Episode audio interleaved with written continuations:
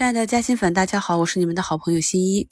现在是二零二四年一月十七日上午十点四十三分。目前呢，北向资金已经合计流出八十五亿。上证指数啊，目前这里最低是二八六七点二九。看一下今天上午这个低点是否能够成为今天全天的一个低点。这两天呢，已经跟大家逐步的去讲解了如何根据指数去判断市场止跌的情况。那么今天就不贴图了啊，朋友们自己打开上证指数的十五分钟和三十分钟图，看一下当下呢是出现了高于昨天指数低点的双针形态。后面呢自己做好持续的跟踪。为什么跟大家去讲这个指数的跟踪呢？因为市场每一个底部呢，我都是这样跟踪它走出来的。在今天的评论区呢，看到有的朋友又扛不住了，每天温水煮青蛙。感觉看不到希望啊，那么我想这种情况呢，大概率的是因为手中没有子弹了。想要等待抄底和布局的朋友，应该是非常密切的去关注市场和个股止跌的情况，耐心的等待啊，市场出现短期超跌反弹的迹象，整体止跌筑底的迹象，这些呢都是我们中长期看好市场的话，逐步去布局的一个技术节点。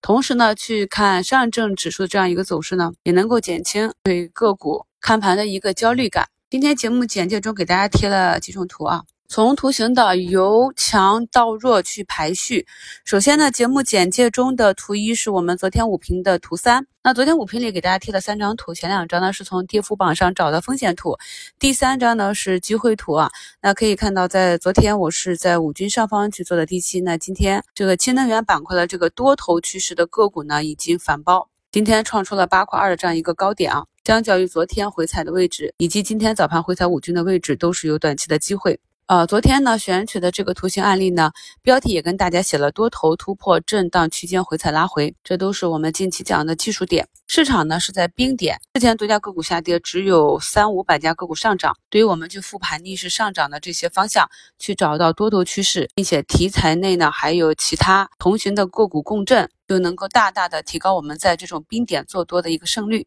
节目简介中的图二呢，也是氢能源啊，可以看到它相对更强一些，是在周一走出一个涨停。那么这两天呢，都是在涨停上方做了横盘震荡整理。这两个呢，从中期和短期来看都是多头趋势。那么尽管今天市场呢是一个低开低走，目前呢仍在修复中啊，只有九百多家个股上涨，仍有接近四千家个股下跌。但是呢，去看一下我们选择的这些多头观察的标的，也仅仅是一个早盘低开的影响，低开三个点左右，反而是很好的低吸滚动做差价的机会。这里呢，对于冰点市场、弱势市场去根据多头趋势选择短期机会的方法，也跟大家讲了一段时间了。大家可以把我们近期讲的这些要点啊、图形啊，自己做做笔记啊，写写心得。那么图三。四五啊，都是近期调整比较深的科技股啊，并且已经出了业绩，业绩呢是预增的。但我们看到业绩预增之后呢，股价呢也就是一个上涨，然后呢就在市场和整体板块的情绪带动下就回落了。那么图三、图四呢，我们可以看到这两个个股的股价呢，在出了利好之后。冲高回落，目前都是一个横盘震荡整理，三个均线粘合的状态。那么接下来就是等待均线选择方向啊，因为业绩是看多的，整体呢要等市场情绪稳定。那么市场情绪稳定，作为数字经济这样一个板块，那如果越来越多的个股走出了这种蓄势待发的图形，也是技术的测试点啊，要注意，如果市场向下，板块向下。或者测试的时候触发了止损出局的指标，还是要根据指标来啊。反正呢，在市场现阶段去进行测试，试错的成本也是比较低。那图五呢，也是半导体元件的一只个股。那么它在出现业绩预增之后呢，也是守住了上方跳空的缺口，目前呢是震荡向上啊，观察一下是否能够走出一个红眼睛。其他已经逐步先于市场止跌企稳的方向，那像医美这里的龙头爱美克，今天是冲高三百二十一点八五，接近前高三二三点一三呢，就有比较大的抛压。目前呢，仍是走了一个区间震荡的行情。趋势课程二点四跟大家举的啊图三的图形案例。这个北新建材呢也是继续完好，保持一个多头趋势。那么现阶段呢，就是已经先于市场止跌，走出多头趋势的这些方向，按照趋势股去持股，等到市场止跌企稳，有机会呢形成共振，加速上行啊。有一些呢是走出止跌企稳雏形的，我们可以去重点观察，可以呢带着技术指标去测试。至于呢仍然跟随市场的节奏，还没有走出止跌企稳图形的这些个股呢，再给点耐心，抄底呢给点耐心，加仓呢也是要给点耐心。呃，对于止损这点啊，我们前面是反复强调过，止损呢要趁早，最好的是左侧冲高的时候去做主动性的减仓和出局，或者呢是在布局买入的时候，股价不及预期，按照买入前的计划去做出局。那现阶段呢，除了我们近期讲到的一些刚刚在周线和月线级别破位的，仍然没有跌透的方向。对于呃净值已经跌到了历史底部分位，并且呢，在今年呢还有业绩修复预期的这些方向，跌速放缓，但是仍不知道。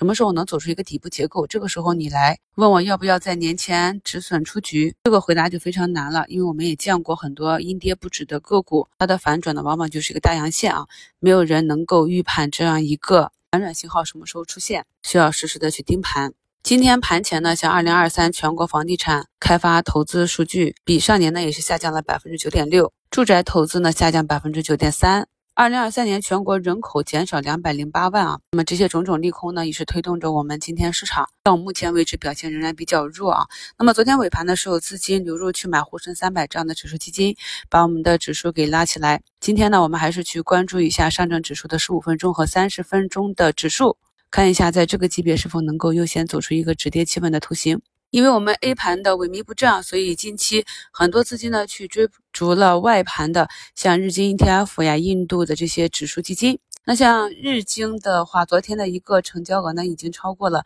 前期平均成交额的百倍了。我们可以看到部分呢也是场内溢价十几个点，并且是 T 加零的品种啊，昨天整体的跳水幅度也是比较大。那目前呢是直接拉高了六个点，这个场外市场指数基金的目前的这样一个交易情况。已经演变成了北证五零博弈场的一个浓缩版，风险呢也是与日俱增啊！朋友们自己想好你的中期和短期操作计划，记住呢，短期大亏的一个要点就是头脑发热追涨杀跌。我们呢进入股市投资的第一课呢，就必须得知道哪里呢是风险啊，有能力躲过了风险之后，才有能力去抓住机会。早评呢，花五分钟时间给大家分析了我们对未来中长期布局的行业上的选择。我们过去二三十年主要享受的是一个人口红利，那么接下来的二三十年呢，影响我们市场变化的一个主要原因就是人口的减少。所以在考虑行业的时候，包括我们股市各个行业，要考虑受到人口减少这一影响，